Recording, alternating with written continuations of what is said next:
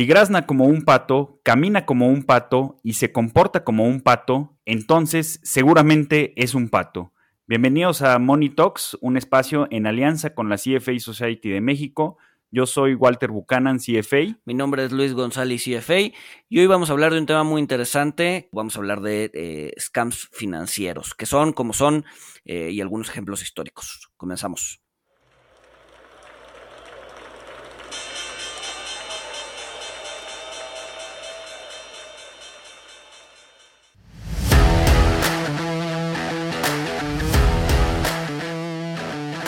Monito, el otro lado de la moneda.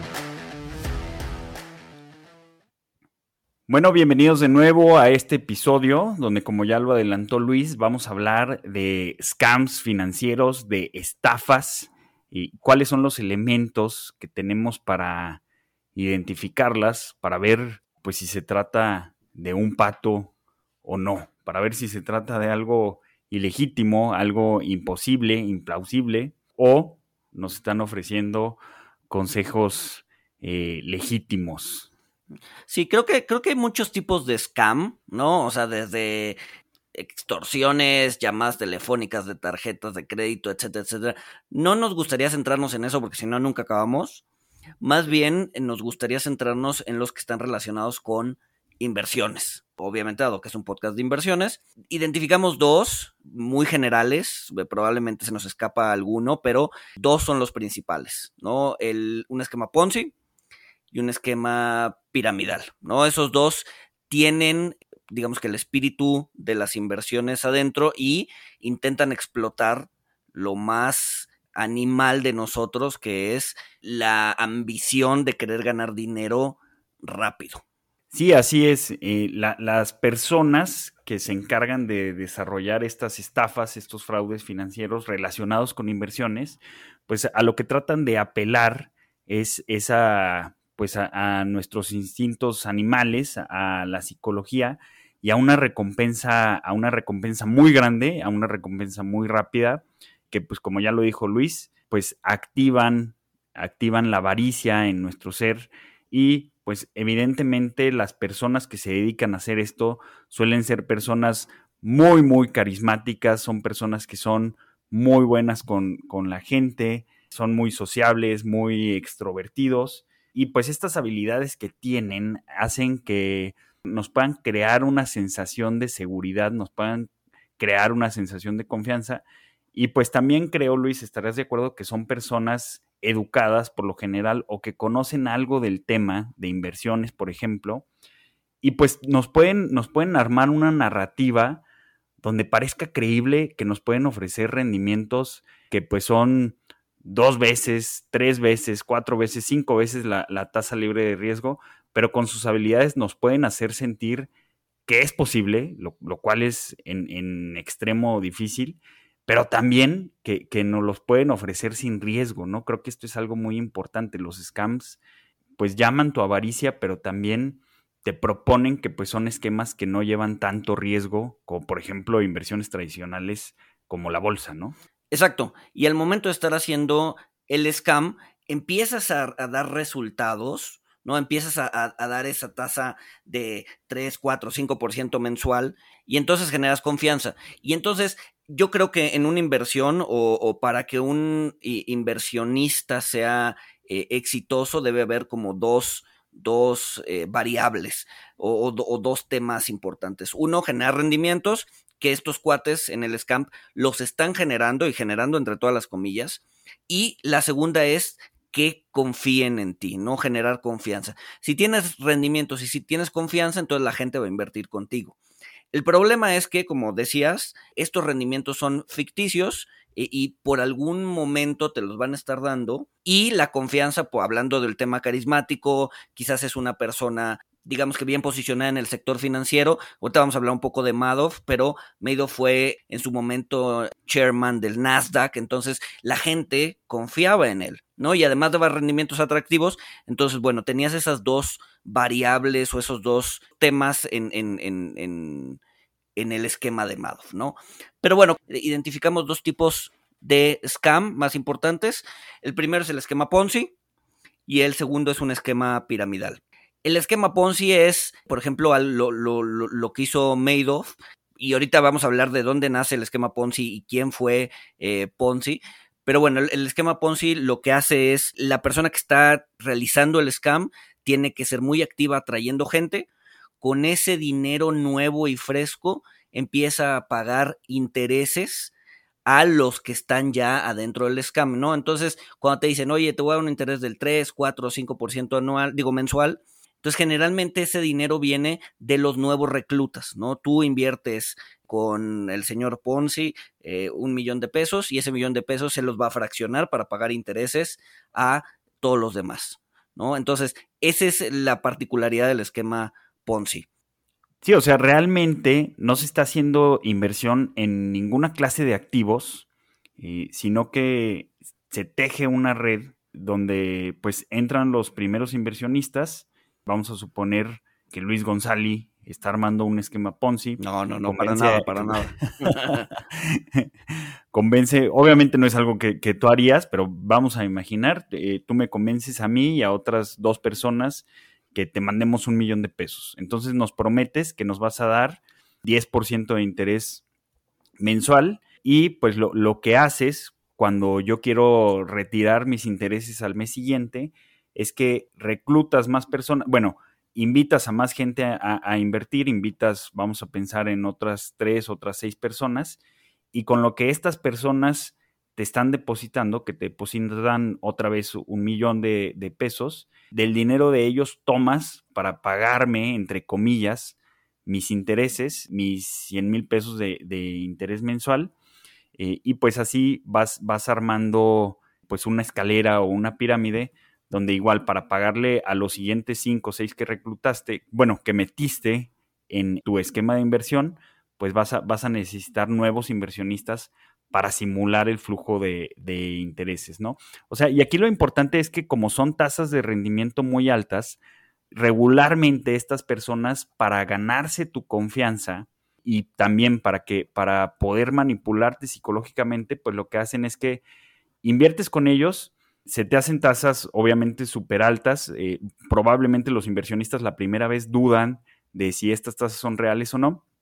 Y yo, yo le doy el millón de pesos a, Luis González. Obviamente el primer mes es muy probable que, Luis me diga, eh, mira, ya están los 100 mil pesos de intereses, retíralos, vete a la playa, disfruta la vida y yo los pueda retirar. O sea, exista el recurso para que yo retire esos 100 mil pesos, obviamente proveniente no de operaciones financieras, sino ya lo dije, de, otros inversionistas. Entonces, ¿qué creen ustedes que es lo que va a pasar si yo retiro el dinero, veo que lo pude retirar eh, y me fui al Caribe a disfrutar con mi familia? Pues obviamente esto va a despertar la avaricia y esto pues me, eh, muy probablemente me va a hacer pensar que como ya tengo la confianza en Luis, ya me demostró que sí me puede pagar los 100 mil pesos, pues me va, me va a hacer creer que es algo seguro. Entonces voy a regresar con Luis y le voy a decir, oye, te voy a regresar no nada más los 100 mil pesos, sino que ahí te va todo mi patrimonio. Te voy a mandar todo lo que me queda para que me estés pagando esta tasa, tasa súper atractiva del 10%, ¿no?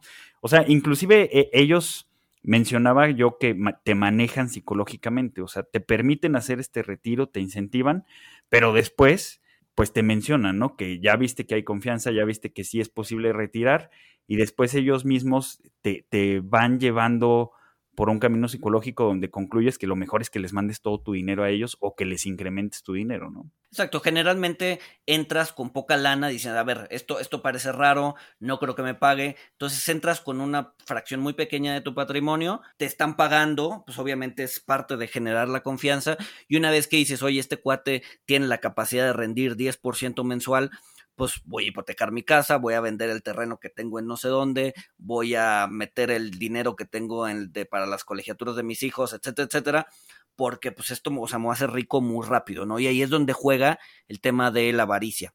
Otra cosa importante es, y una diferencia importante entre el Ponzi y el piramidal, y ahorita vamos a hablar del piramidal, es que en el Ponzi generalmente hay como un front legal, es decir, hay una apariencia de legalidad en lo que sea que están haciendo, ¿no? Generalmente te dicen que es una empresa bien eh, constituida, que está regulada, este, o sea, en ningún momento sale una persona diciendo, a ver, deposítame a mí, a mi cuenta personal y yo te voy a generar dinero, ¿no? Generalmente son empresas que es, eh, al parecer, al menos al parecer, están bien eh, constituidas.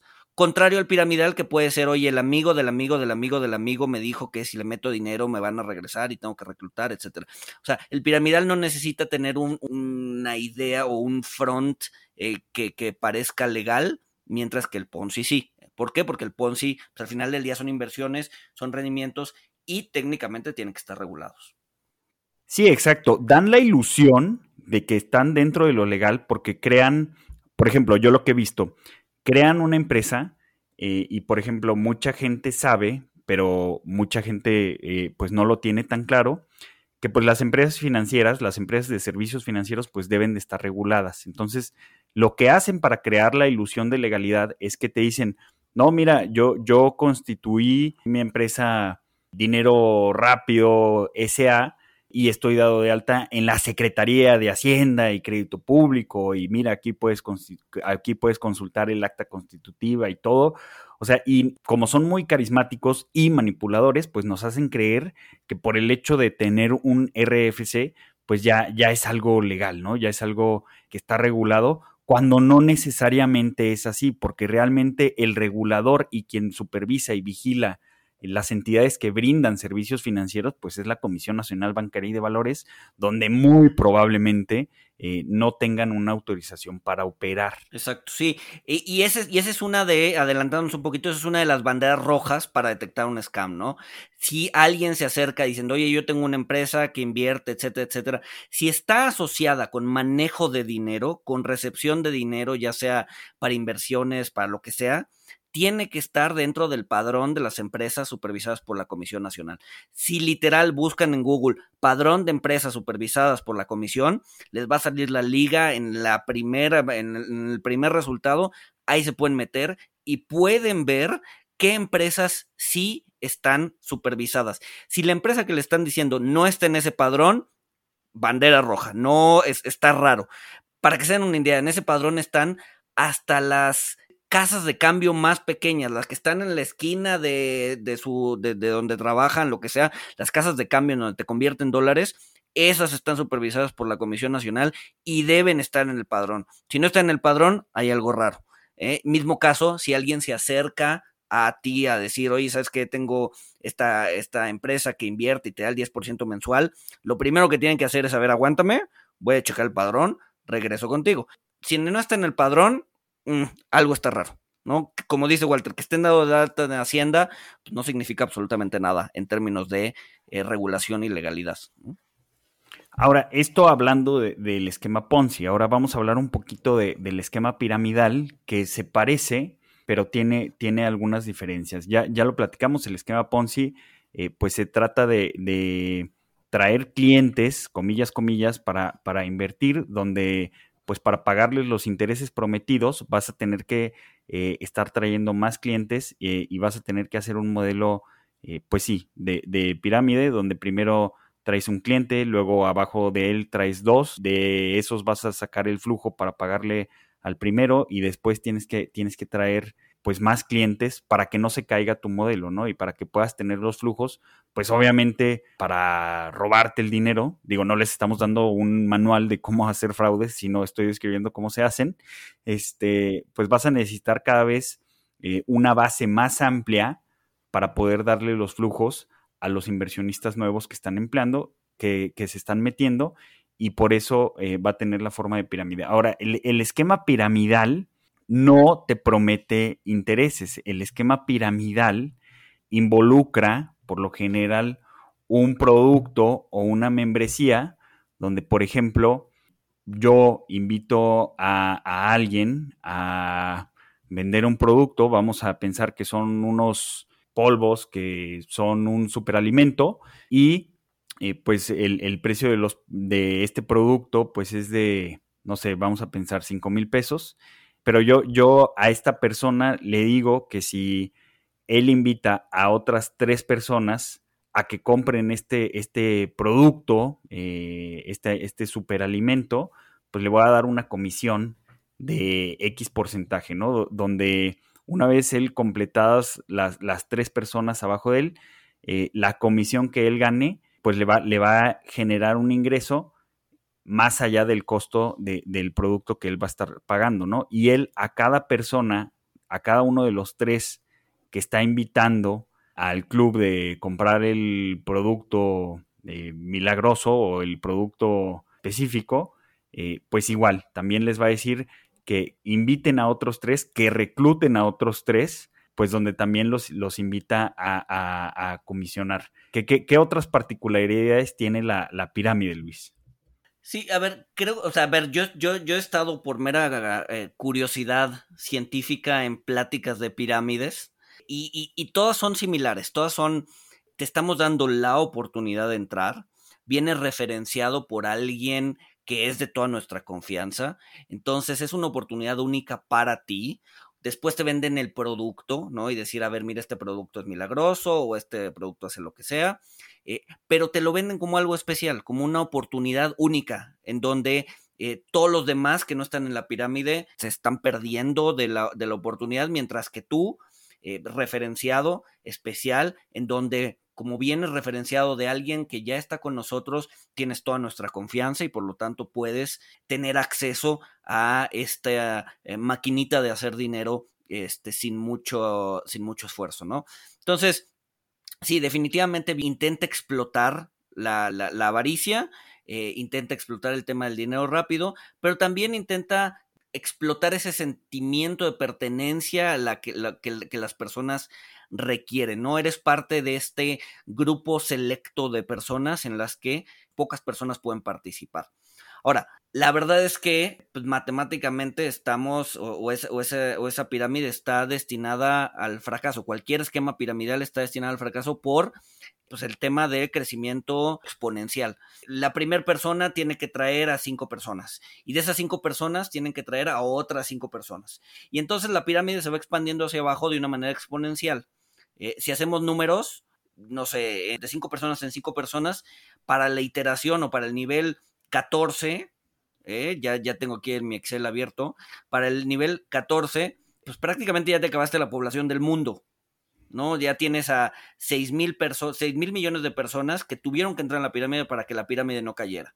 ¿no? Entonces, si son dos, pues quizá la iteración no son 15, quizá la iteración son 20 o 25, pero igual para el, para el nivel 25 ya tuviste que haber convencido a la gente de Samoa y a la gente de Tanzania y a la gente de prácticamente todo el mundo para que la pirámide no se caiga. Entonces, matemáticamente, un esquema piramidal siempre, siempre, siempre, siempre va a tronar. ¿Por qué? Porque no hay suficientes personas en el mundo para sostenerla, ¿no? Pero también al final, o sea, mencionas que, necesitarías venderle ya a, la población de Samoa y, necesitarías tener eh, metido a todo el mundo en el nivel 14 para que la pirámide no caiga. Pero inclusive cuando convences a todo el mundo de, que entre en la pirámide, pues finalmente termina por caer, ¿no? Porque el último nivel, o sea, ya cuando convenciste a los de Samoa, pues ellos ya a quién van a meter, a quién, a quién van a invitar entonces, pues aquí ya caería la, pirámide, ¿no? Sí, exacto. O sea, si, si estamos hablando de traer a cinco personas en cinco personas, el nivel 14 tienes que haber convencido a 6 mil millones de personas, la población del mundo anda alrededor de 9 mil. Eh, ya para el nivel siguiente nivel, tuviste que haber convencido alrededor de 30 mil millones de personas, es decir, pues prácticamente cuatro veces la población mundial, ¿no? Entonces, pues ahí sí ya la pirámide pues va, va, a caer, ¿no? Y entonces es un poco el juego de la papa caliente. Los primeros que entraron se van a beneficiar, los últimos que entraron pues, son los que van a perder dinero. Y, esto lo manejan, o sea, estos líderes carismáticos, eh, pues lo manejan de una manera eh, similar, por ejemplo, a, lo que platicábamos en el episodio de, de Crypto, de eh, Crypto Believers, que te dicen diviértete siendo pobre, diviértete quedando pobre lo manejan de una manera similar porque yo he tenido conocidos que pues han entrado en, pirámides y cuando yo les explico el tema exponencial que pues es imposible, pues me contestaban con, respuestas que obviamente les habían dado, que pues era que yo no tenía lo que se requería para ser exitoso, este, y no, no tenía pues la voluntad de, de superarme y de hacer algo más grande. Entonces, pues también se vuelve un poquito una cosa de, de culto, donde pues sí, o sea, podríamos hablar que les están haciendo pues, lavado de cerebro a, los participantes en una pirámide. Luis, ¿qué opinas de esto? Tú, tú que has ido a reuniones eh, a manera de experimento, ¿qué es lo que observaste? Sí, totalmente. Hay, hay un tema de peer pressure, de, de, o sea, de gente que te está, o sea, incluso amigos conocidos que te dicen, a ver, o sea, la verdad es que yo estoy haciendo dinero, o sea, no, no, no dudo que los que primero, los que primero entran, pues, o sea, sí, sí salen con alguna utilidad. Yo estoy haciendo dinero. La verdad es que tú no, te quiero ayudar, no lo entiendes, este, vamos a pláticas, te explico, etcétera, etcétera. Entonces, si hay un tema de gente conocida, familiares, eh, amigos, que sí te dicen, oye, pues todos estamos adentro, nada más faltas tú, ¿qué onda, no? Estás fuera del grupo. Entonces, sí hay un tema de peer pressure importante y que, bueno, se vemos, o sea, o sea, para no politizar más el tema de las criptos, o sea, sí también se ve un poco en cómo se está desarrollando ese mercado, ¿no?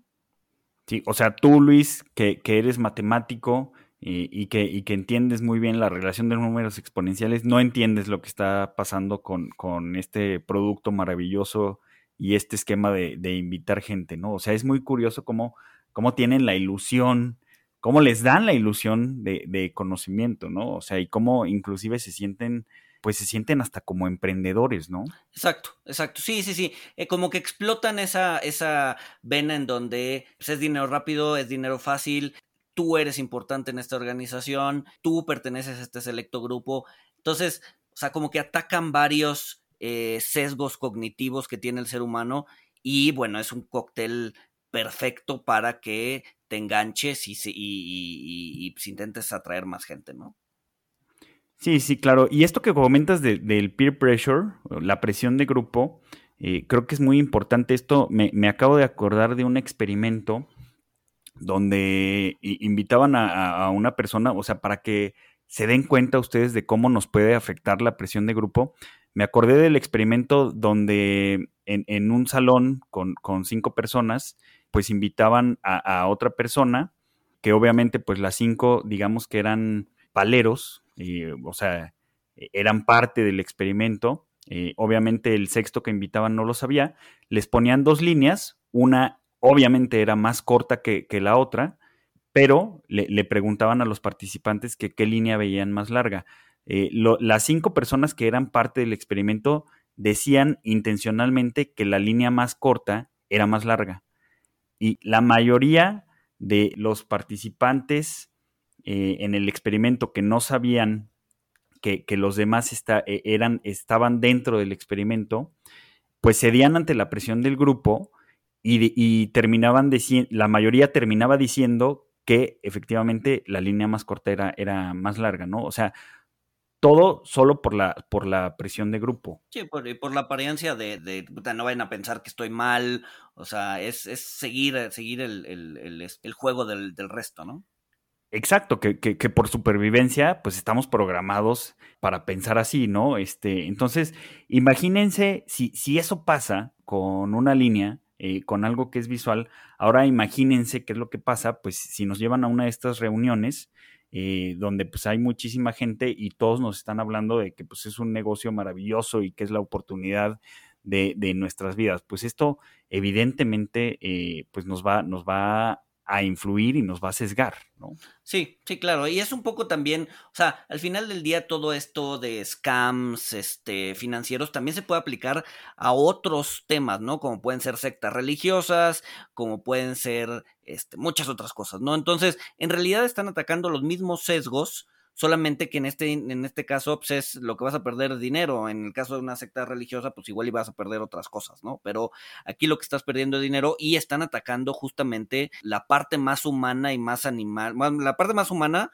y también la parte más animal de nuestro cerebro, que es eh, el ser aceptado, ¿no? Si al final del día, hace cuatro mil años, eh, veías a tu tribu correr eh, hacia un lado, eh, tú, tú, o sea, tú no sabías qué estaba pasando y veías a 50 personas corriendo hacia la izquierda, pues lo que ibas a hacer es correr, ¿no? Correr como correr con ellos, aunque no sepas qué esté pasando, porque igual y viene un león atrás, ¿no? Nuestro cerebro, como dices, está programado para eso. Mismo caso, y a nivel general y a nivel, o sea, y actualmente, si de repente pasas o vas caminando por la calle y ves a 20 personas volteando a ver al cielo, vas a voltear a ver al cielo, ¿no? Y, no tienes necesidad o no sabes ni por qué, pero lo vas a hacer. Entonces, esa idea. Y, va a llegar alguien nuevo y te va a preguntar, oye, ¿por qué estás volteando a ver al cielo? Y tú vas a decir, no, pues no sé, todos están volteando a ver al cielo. Exacto, exacto. Entonces, funciona, funciona en cada aspecto de nuestra vida, ¿no? Y entonces, aquí el tema es que estás perdiendo dinero o puedes perder dinero eh, siguiendo, al, siguiendo al resto, ¿no? Sí, sí, o sea, eh, aquí te das cuenta de que pues es totalmente ilógico cuando de niño tus papás te decían, este, si tú ves que todos tus amigos se avientan de un puente, tú te vas a aventar también, pues lo, muy probablemente sí te vas a aventar porque pues, tu cerebro va a pensar, oye, ¿qué tal que el puente se está cayendo o llegó Godzilla o qué, qué, qué, qué sé yo, ¿no? Pero este, es ilógico lo que nos decían nuestros papás porque nuestro cerebro está programado para ceder ante la presión de grupo y para seguir a la manada para contar con el resguardo de la manada, ¿no? Que, en un esquema Ponzi, aunque no tienen estas reuniones de, culto y de muchas personas, pues finalmente, conforme se van aclientando y conforme eh, mucha gente da, testimonio indirecto de cómo le está yendo súper bien con los rendimientos de, Luis González y LLC, este, pues esto obviamente también crea un, sentimiento de, peer pressure indirecto, también crea un, sentimiento de, avaricia de, oye, ¿por qué si, si todos mis amigos están ganando 10% con Luis González y yo estoy ganando este 6% pero anual en la bolsa de valores, pues ¿por qué no me voy a cambiar también a, Luis González LLC, ¿no? Sí, claro. Sí, no, totalmente. Sí, hay, hay un tema de behavioral muy importante ahí. Ahora, ¿cuáles serían como las banderas rojas para detectar un scam, ¿no? Creo que la primera es que no tengan un proceso de inversión claro, ¿no? Me he topado con varias en donde dice, a ver, mira, deposítame el dinero, ese dinero yo lo voy a enviar a bancos en Andorra, lo voy a enviar a Australia y ahí tengo traders que se van a encargar de arbitrar el tipo de cambio y me regresan y te voy a dar el 5% mensual. ¿No? O sea, ese, en realidad eso no es un proceso de inversión claro, ¿no? O sea, el, decir, a ver, mira, deposítame el dinero, yo aquí tengo una caja negra en donde yo hago mi magia y te voy a regresar eh, dinero, ¿no? Eh, intereses.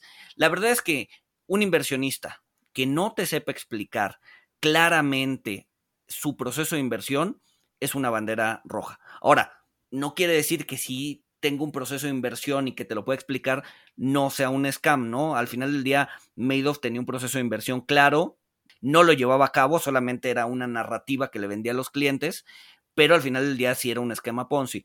Sin embargo, la verdad es que los, los esquemas menos elaborados, pues no tienen un proceso de inversión claro. Te dicen, a ver, dame el dinero, yo lo invierto en mi cajita negra y te regreso lana.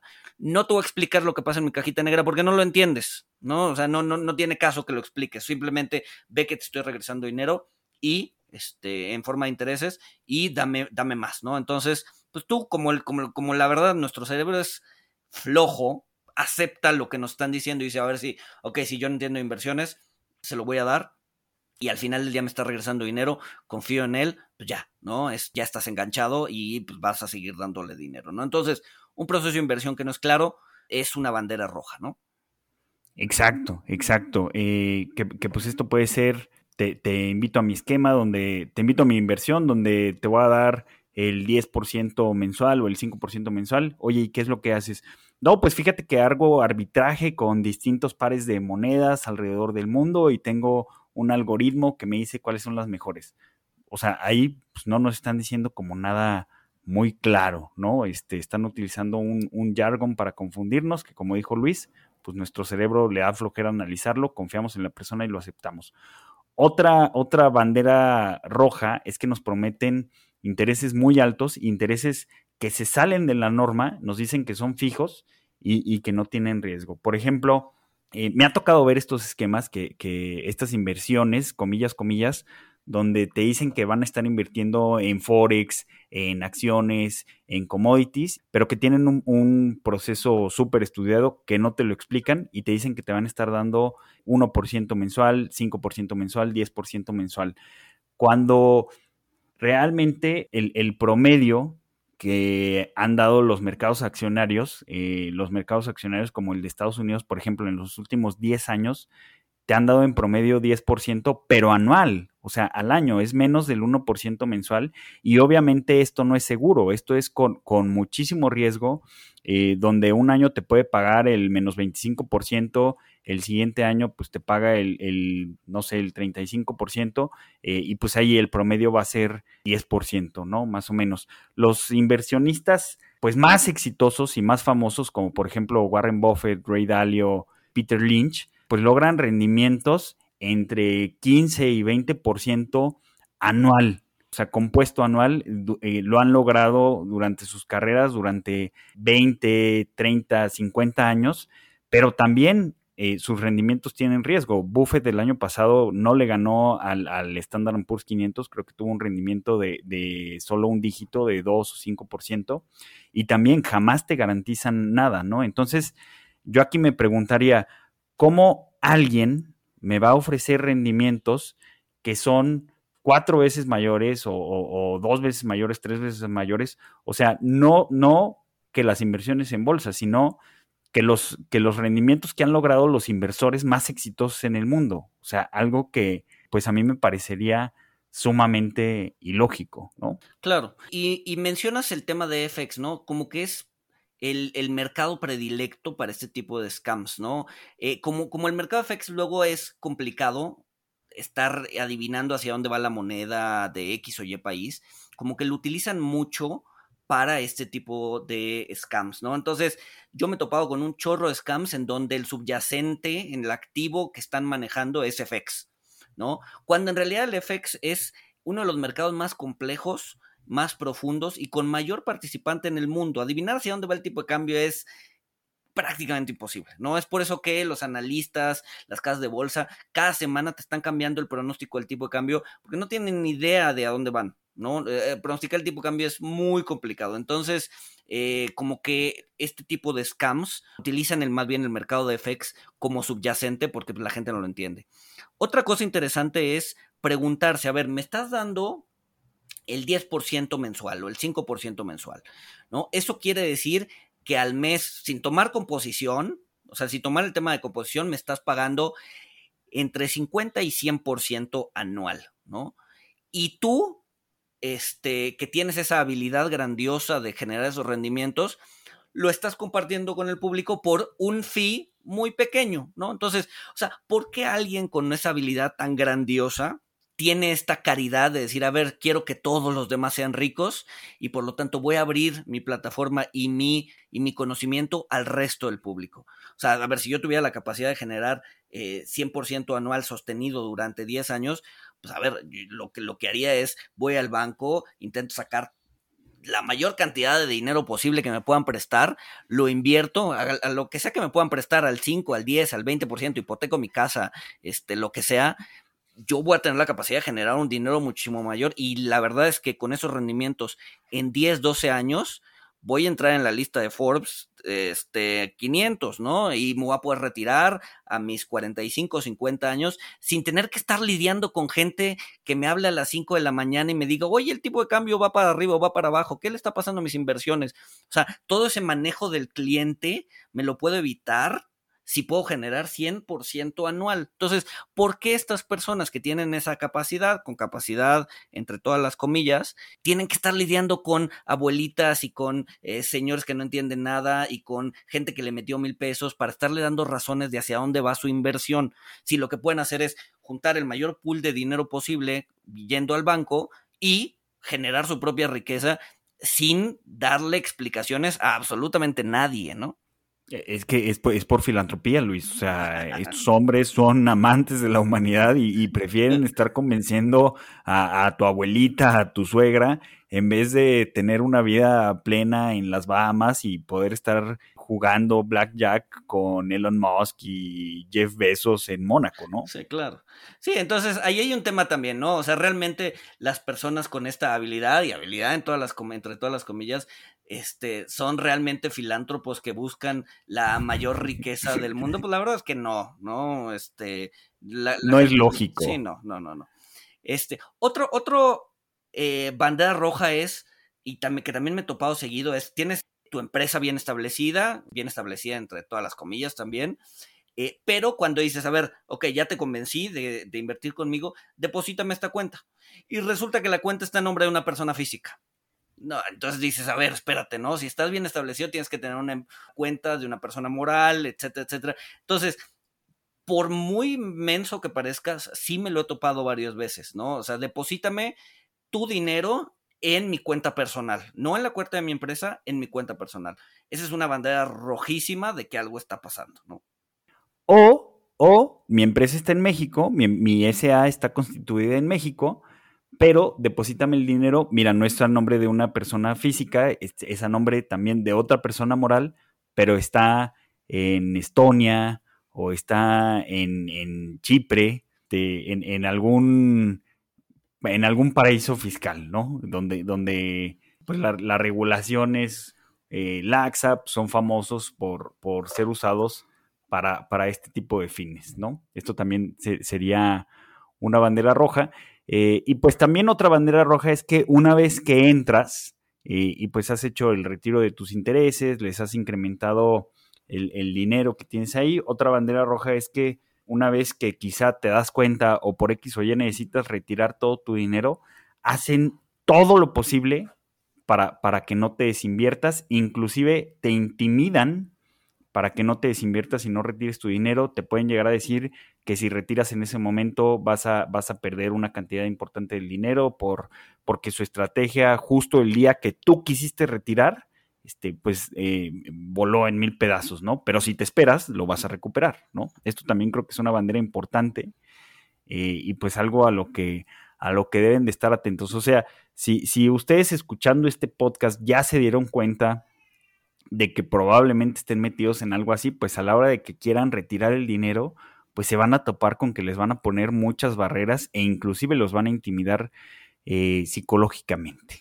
Exacto, no, sí, o sea, cuando vas al banco y quieres retirar los ahorros de tu vida, el cajero no te dice, oiga, no, espérese, no los retire, simplemente te los da y órale, va el siguiente cliente, ¿no? Con, e, con, con, los scams no, porque un retiro implica traer más clientes, probablemente no tengas el dinero eh, disponible y entonces, como dices, ¿no? Te intentan intimidar y, y, te dicen, oye, ¿sabes qué? Pues nada más te puedo dar el 50% porque hoy la estrategia va bajando, este, entonces, bueno, sí, también juegan bastante con eso. O sea, que, que, que, no nada más cuando vas a retirar del cajero, ¿no, Luis? O sea, por ejemplo, este, de, de los fondos de, de inversión este, que, que, tú y tus compañeros manejan, eh, o sea, el día que el cliente quiere retirar, pues les das el dinero y ya, ¿no? Este, yo también de, de las estrategias que manejo, cuando un cliente me pide un retiro, o sea, ni siquiera le pregunto para qué es, ¿no? O sea, le, le vende su posición y le haces el retiro este, y le, le, mandas el dinero que regularmente lo tiene en su cuenta pues mismo día o, o, máximo 48 horas después, ¿no? O sea, esto nunca pasa en la industria, eh, bueno, en empresas que, que, pues estamos reguladas y que son negocios legítimos. Jamás es, va a ser muy raro que te cuestionen por qué vas a retirar tu dinero o que te pongan restricciones, a menos que desde el principio pues hayas entrado a algo muy sofisticado como, como un hedge fund que, que, tienen periodos de cierre, ¿no? Y que tú de antemano, ya sabes, tienen lock-up periods. Eh, tú de antemano ya sabes que si inviertes en, en X fondo privado, en, en, X hedge fund, de antemano te dicen que no vas a poder retirar tu dinero en un periodo de 18 o 24 meses, pero te lo explican, aquí sí tienen un proceso de inversión claro y te explican que es para que la inversión pueda madurar. Exacto, sí. O sea, la idea es que no te cambien las reglas del juego a la mitad del juego, ¿no? Si tú entras sabiendo que no puedes retirar tu dinero en 24 meses, pues o sea, a esto te comprometiste. Sin embargo, si entras a una, una empresa que es un scam y te dice, oye, puedes retirar el dinero todos los días, etcétera, y el día que quieres retirar te dicen, uy, este día no se puede, te lo voy a dar en una semana, en un mes, pues ahí es donde te están cambiando las reglas del juego y pues ahí es donde hay un problema, ¿no? Y curiosamente, la mayoría de estos scams, truenan cuando viene una crisis o una, eh, o una, este, eh, pues sí, una crisis económica o un shock financiero, exacto, ¿no? O sea, Madoff tronó en 2008, ahorita en 2020 tronaron un chorro de scams en donde pues, la gente está necesitada de dinero. La gente está necesitada de dinero, entonces va y busca retirar su inversión. El problema es que todo el mundo lo está haciendo al mismo tiempo y la persona que está corriendo el scam o, la persona que está a cargo del scam, pues no tiene la capacidad de atraer más gente, porque ahorita la gente está necesitada de dinero. Entonces, generalmente es en épocas como estas, como en la del 2008, en épocas de crisis, en épocas de falta de liquidez, que este tipo de empresas eh, quiebran. ¿no? Cuando el mercado va subiendo, cuando hay, eh, cuando hay este, bonanza, pues estas empresas tienden, les tiende a ir bien, bastante bien, de hecho. Antes de entrar a, ejemplos históricos, eh, también creo que nos faltó una bandera roja, Luis. Eh, muchas de estas empresas también te dicen que llevan operando eh, cinco años, diez años. O sea, esto no es garantía absolutamente de nada. Si tú ya viste alguna de las otras banderas rojas que mencionamos y ellos te, te mitigan este miedo diciendo que tienen muchos años operando, esto no significa absolutamente nada. Madoff operó por décadas e, e inclusive ya lo mencionamos en, la cápsula de Two Cents que hay de Madoff, pues Madoff dijo cuando lo atraparon que, que, le, que estaba asombrado de por cuánto tiempo había podido hacer su, su scam, ¿no? Que fueron eh, pues muchos, muchos, muchos años. Exacto, sí. O sea, el hecho de permanencia en el mercado no quiere decir que no sea un scam ya desde el inicio, ¿no? no quiere decir que sea legítimo. Exacto, exacto. Pero bueno, pues vamos con ejemplos históricos famosos, Luis, ejemplos eh, eh, muy curiosos eh, de scams. Creo que, creo que me platicabas algo de, la Guardia Pretoriana. Sí, digo, a ver, los scams van desde mucho tiempo atrás. Este, me, gusta este ejemplo porque pues, es un ejemplo histórico de que tiene más de 1500 años. En, en alguna ocasión en Roma, la Guardia Pretoriana, que era la guardia encargada de la seguridad del emperador, eh, asesina al emperador eh, en turno y decide vender el puesto de emperador al mejor postor. Es decir, estaban intentando vender algo que ni siquiera era suyo, ¿no? Eh, al final del día, el mejor postor terminó pagando lo que actualmente serían alrededor de mil millones de dólares. El ganador fue Julianus, un, emperador que duró muy poco porque pues, no era legítimo. al final del día, quitaron a ese emperador vía democracia eh, y hubo un emperador real y cuando el emperador real o el emperador legítimo tomó su puesto, tomó el puesto de emperador, pues obviamente mandó matar a toda la guardia pretoriana que estaba involucrada en el scam, ¿no? Entonces, o sea, el tema de scams no es nuevo, pues viene de mucho, mucho tiempo atrás, ¿no? Sí, sí, claro. Por ejemplo, eh, otro scam que a mí me parece pues me parece chistoso por, por cómo la gente eh, pudo creerlo, pero pues bueno, las condiciones del de, momento se prestaron a eso, pero pues en, en, la época imperial, en la época colonial, eh, alrededor de, de, 1800, 1820, pues donde, donde apenas empezaban a independizarse las colonias, pero todavía eh, había muchas colonias en, en nuestro continente, hubo una persona, Gregor MacGregor, que él decía que era gobernador o que era cacique de, un nuevo país en, América Latina, que quizá de, ahí, bueno, es como, como Macondo, este pueblo ficticio de, García Márquez.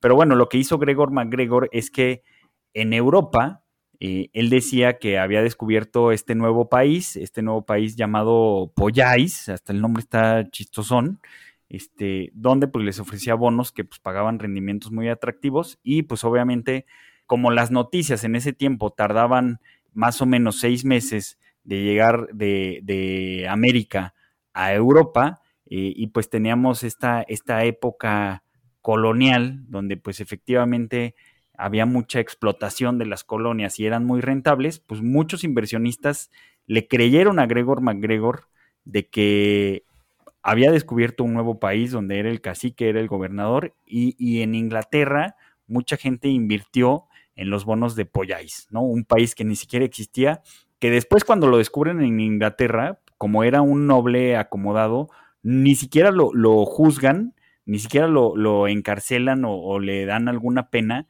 sino que solamente lo exilian, se va a Francia, donde nuevamente vuelve a vender los bonos del país inexistente de, de ¿no? Este, no sé si sea lo que está sucediendo con las tierras virtuales de, de Centraland, que literal es tierra que no existe, que han tenido una plusvalía muy interesante, este, pero bueno, es algo, es algo muy curioso, este, y pues otro, otro ejemplo en el que pudiéramos pensar, pues es Charles Ponzi, Charles Ponzi, este italoamericano, de donde viene el nombre de esquema Ponzi, porque él fue el primero. Este, no sé si, si nos quieres comentar qué era lo que hacía Ponzi, Luis. Sí, Ponzi encontró una forma de arbitraje. Eh, acuérdense que arbitraje es cuando un activo tiene distintos precios en, en dos mercados distintos entonces puedes comprar en uno, vender en otro y llevarte la diferencia, eh, llevarte la diferencia eh, por cada activo prácticamente sin riesgo y sin inversión. Por, ejemplo, o sea, yo, yo veo que, en la central de abastos las manzanas están a 10 pesos este, y que en la Condesa pues, los hipsters están comprando las manzanas en 20 pesos, ¿no? Porque este, son orgánicas y X o Y. Entonces, este, pues yo tengo todos los incentivos para hacer el arbitraje, comprar las manzanas en la central de abastos y venderlas al doble en, la Condesa, ¿no? Eso sería este, pues un arbitraje muy sencillo. Pues justamente eso hizo Ponzi, pero con estampillas postales. ¿No? O sea, veía que las personas que enviaban cartas de Italia a Estados Unidos podían hacer ahí una especie de arbitraje en, en, estampillas postales.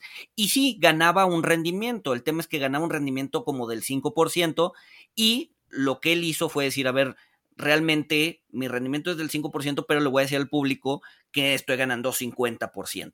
Entonces, en semanas, ¿no? En semanas, ¿no? Eh, o sea, en, en, en, primero empezó y dijo, sabes que en 90 días eh, yo te voy a duplicar tu inversión, ¿no? Entonces la gente veía que si pasaba después, para generar más confianza, decía, ¿sabes qué? Me está yendo tan bien que voy a reducir esos 90 días a 45 y en 45 días voy a, a duplicarte la inversión.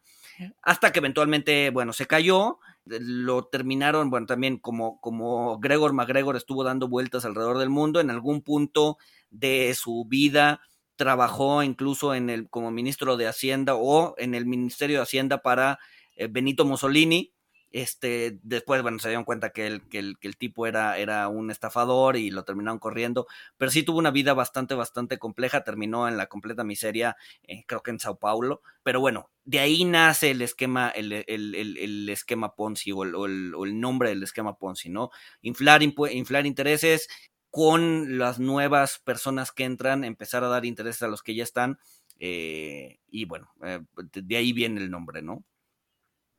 Y, hay otro tipo de, fraudes o scams históricos que se han dado eh, en empresas, como por ejemplo eh, el caso de, Enron, donde pues a final de, la década de los noventas, eh, pues se presentaba como una empresa muy exitosa, una empresa que había ganado premios a, la empresa más innovadora por seis años, seis años consecutivos me parece.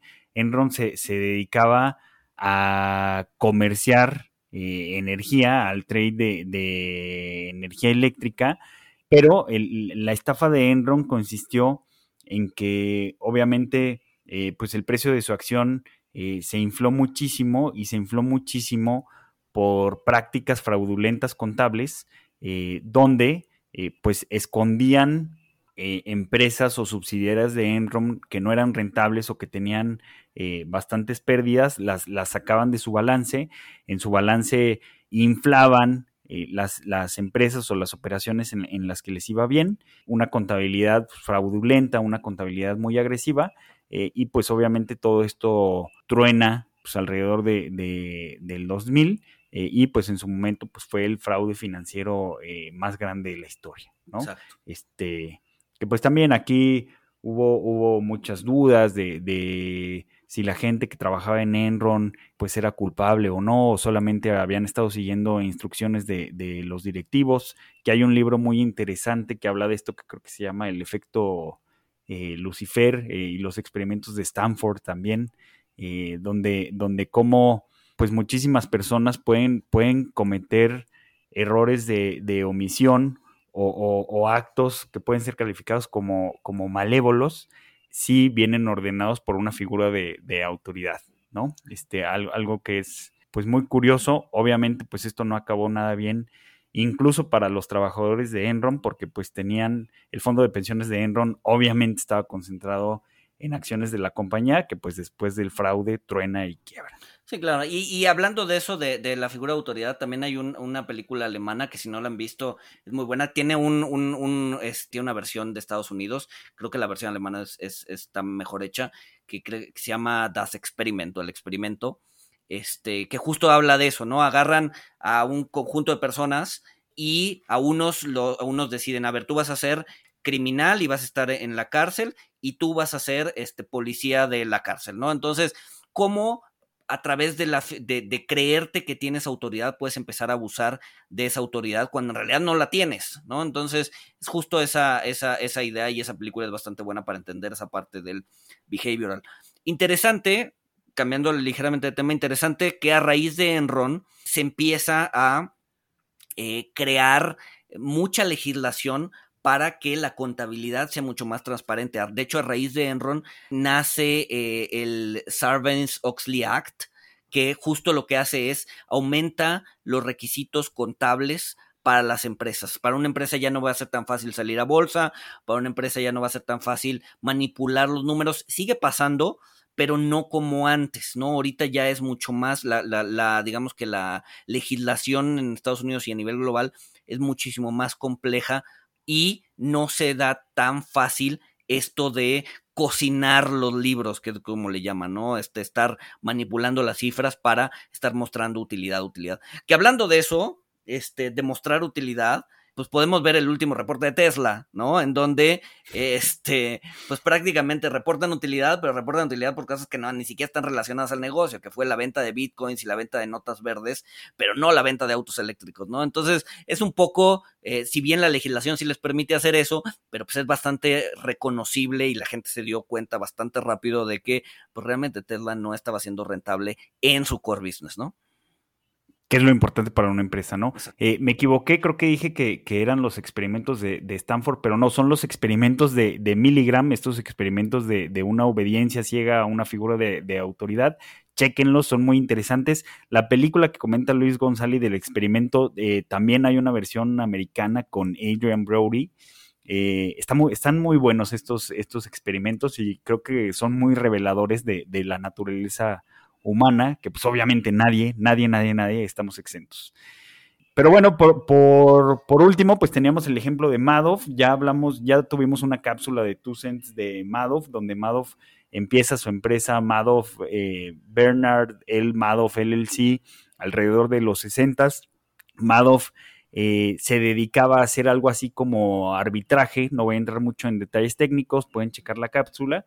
Pero bueno, eh, más o menos alrededor de, pues creo que del, 2000 empiezan a investigar a Madoff. A un analista le parecía irreal los rendimientos que estaba ofreciendo a sus clientes. Finalmente cae en 2008, o sea, si se fijan, después de muchos, muchos años. Y pues bueno, a, Madoff también cae el, día en que muchos clientes le, le quieren hacer un retiro eh, si mal no recuerdo, de 7 mil millones de dólares y pues Madoff les dice que nada más tiene 300 millones de dólares disponibles. Ahí cae todo. A Madoff le dieron una sentencia muy severa por el fraude de 150 años de, prisión, pero también esto es algo curioso, ¿no, Luis? O sea, no es común que, a la gente que atrapan, porque obviamente pues hay mucha gente que, que, no la atrapan, pero no es común que les den sentencias tan largas, ¿no? Esto es algo que llama la atención. Yo creo que, yo creo que también fue un tema de eh, generar miedo a los que estaban haciendo lo mismo. La verdad es que la SEC ya los había investigado. Eh, hay un chorro de documentales de, Madoff, si, si, si, si se quieren adentrar a eso, este, pues hay muchísimos documentales eh, que, que narran cómo fue el esquema. Eh, la SEC ya los había investigado, se supone que ya los había auditado y no había encontrado nada raro, cuando en realidad no tenían posición en prácticamente nada. O sea, él decía que hacía inversiones, etcétera, pero si veían su cajón, lo que sería como en Estados Unidos su cajón de Indeval, este, o el dinero en donde, o, o donde sea que esté depositada la custodia de los instrumentos, o sea, nada más faltaba literal ver qué había en el cajón y si efectivamente había posición. El cajón estaba vacío, llevaba vacío años. ¿No? Entonces. Décadas. Sí, fue, evidenciar un poco también al eh, regulador de Estados Unidos y decir, a ver, se supone que hiciste tu chamba y al hacer tu chamba ni siquiera captaste lo mínimo que era pues, revisar si realmente tenía las inversiones que decía que estaba teniendo, ¿no? Entonces, yo creo que en parte fue eso, es decir, a ver, nos hiciste mensos y por lo tanto, pues ahí te van 150 años y bueno, murió hace poco en la cárcel, ¿no? Y bueno, eh, pues obviamente pues hay muchos ejemplos como el logo de Wall Street, que, que, pues ya nos da el tiempo para comentar lo que hacía Jordan Belfort, que pues era un esquema de pump and dump. Eh, a él solamente le dieron creo que dos años, él ya está libre, dando conferencias y ganando dinero, este, haciendo cultos de motivación, digo, perdón, conferencias de motivación. Este de, hecho, de hecho es curioso porque vino a México y me invitaron a verlo. La verdad es que es, es, es, o sea, es muy carismático pero también él, él, creo que legalmente no puede dar eh, a, este, consejos de inversión. Entonces, invitaba a una segunda persona a hablar. Entonces, ya que decía eh, su método de pensamiento, etcétera, invitaba a esta persona y decía, a ver, él les va a hablar de curiosamente, Forex, ¿no? Es decir, tiene una plataforma de FX, etcétera, etcétera. Y era muy, muy, muy chistoso porque decían, a ver, te ponían la plataforma, más o menos te explicaban qué, qué era, y después decían, a ver, vamos a hacer una pausa ahorita les sigo explicando, pero primero quiero que vean mi casa que está en, los Hamptons, ¿no? Entonces ponía la casa de, su casa y después ponían, y este es el coche que me compré el mes pasado, pero yo creo que ya lo voy a cambiar porque ya tiene un mes y te ponían ahí un Bugatti y un, Ferrari, eh, modelos arriba, tú sabes, este, decían, bueno, todo esto es lo que pueden lograr con nuestra plataforma, vamos a regresar y les voy a explicar, ¿no? Entonces seguían otra vez y decían, ah, por cierto, yo a esta conferencia llegué en este helicóptero, pum, y te ponían el helicóptero. Es decir, estaban dando ejemplos y poniendo ejemplos enfrente de qué es lo que podías lograr con eh, su plataforma. Recuerdo que al final de la conferencia eh, dijeron, a ver, nos gusta que la gente tenga dinero. Entonces, eh, a los primeros 100 que lleguen arriba del estrado, era, era en, en, el centro Banamex, si no me equivoco, había mil personas, más de mil personas. los primeros que lleguen aquí, les vamos a ayudar a hacer en los próximos 12 meses su primer millón de dólares gratis. Sí, sí, sí, vi, vi, las fotos, ¿no? Donde sales en el estrado con, con Jordan Belfort. sí, exacto, yo fui corriendo. El punto es que la gente se abalanzaba a llegar al estrado eh, y decías, bueno, es que este cuate se está vendiendo aire, ¿no? Y la gente se abalanzaba a llegar al estrado. Seguramente, eh, pues ya tenemos, desde ese entonces tenemos ya 100 billonarios en, en, en el país de, de, de gente que, que, se metió a, a este esquema, ¿no? Entonces, es lo mismo, ¿no? Es te están, te están eh, atacando todos esos sesgos, cognitivos que, tiene el ser humano, ¿no? Y pues bueno, aunque el estafador se vista de conferencista, de motivador, pues vemos que no deja de ser estafador, un estafador. Exacto.